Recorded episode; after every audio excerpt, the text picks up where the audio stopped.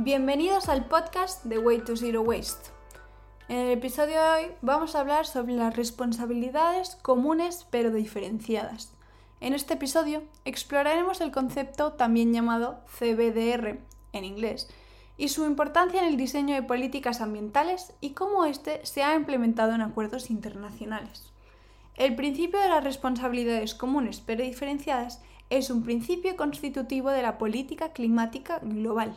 El concepto se refiere a la idea de que todos los países tienen la responsabilidad común de proteger el medio ambiente, pero que esta responsabilidad debe ser diferenciada según la situación y capacidad de cada país.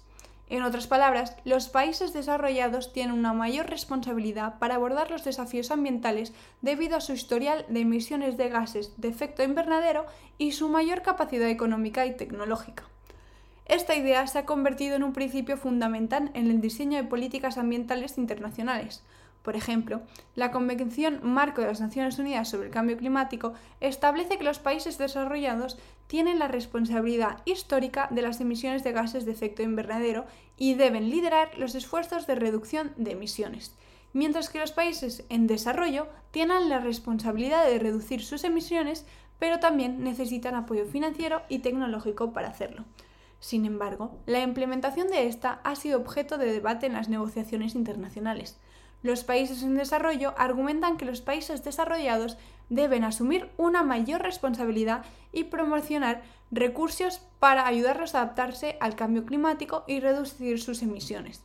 Por otro lado, los países desarrollados argumentan que los países en desarrollo también tienen la responsabilidad de reducir sus emisiones y que deben hacerlo de manera sostenible.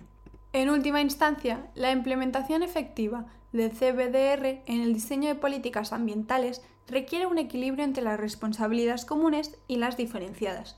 Los países desarrollados deben liderar los esfuerzos de reducción de emisiones y proporcionar apoyo financiero y tecnológico a los países en desarrollo, mientras que estos últimos deben trabajar para reducir sus emisiones de manera sostenible y tomar medidas para adaptarse al cambio climático. Otro ejemplo de implementación de CBDR es el Protocolo de Montreal sobre sustancias que dañan la capa de ozono. Este protocolo estableció un marco para la eliminación gradual de sustancias que agotan la capa de ozono, como los clorofluorocarbonos, CFCs, y reconoció que los países en desarrollo necesitaban tiempo y recursos para cumplir con las metas establecidas. Es importante destacar que la implementación efectiva del CBDR es esencial para abordar los desafíos ambientales globales, como el cambio climático, la pérdida de biodiversidad y la contaminación. Además, el enfoque en las responsabilidades comunes y diferenciadas puede ayudar a reducir las desigualdades entre países y asegurar que se promuevan políticas ambientales justas y equitativas. Sin embargo, en el caso de la pérdida de biodiversidad, se debe reconocer que todos los países tienen la responsabilidad de proteger la biodiversidad global, pero que los países con mayor diversidad biológica también tienen una mayor responsabilidad en su conservación. En este sentido, la implementación del CBDR puede ayudar a promover la conservación de la biodiversidad mediante el apoyo financiero y tecnológico a los países con mayor diversidad biológica.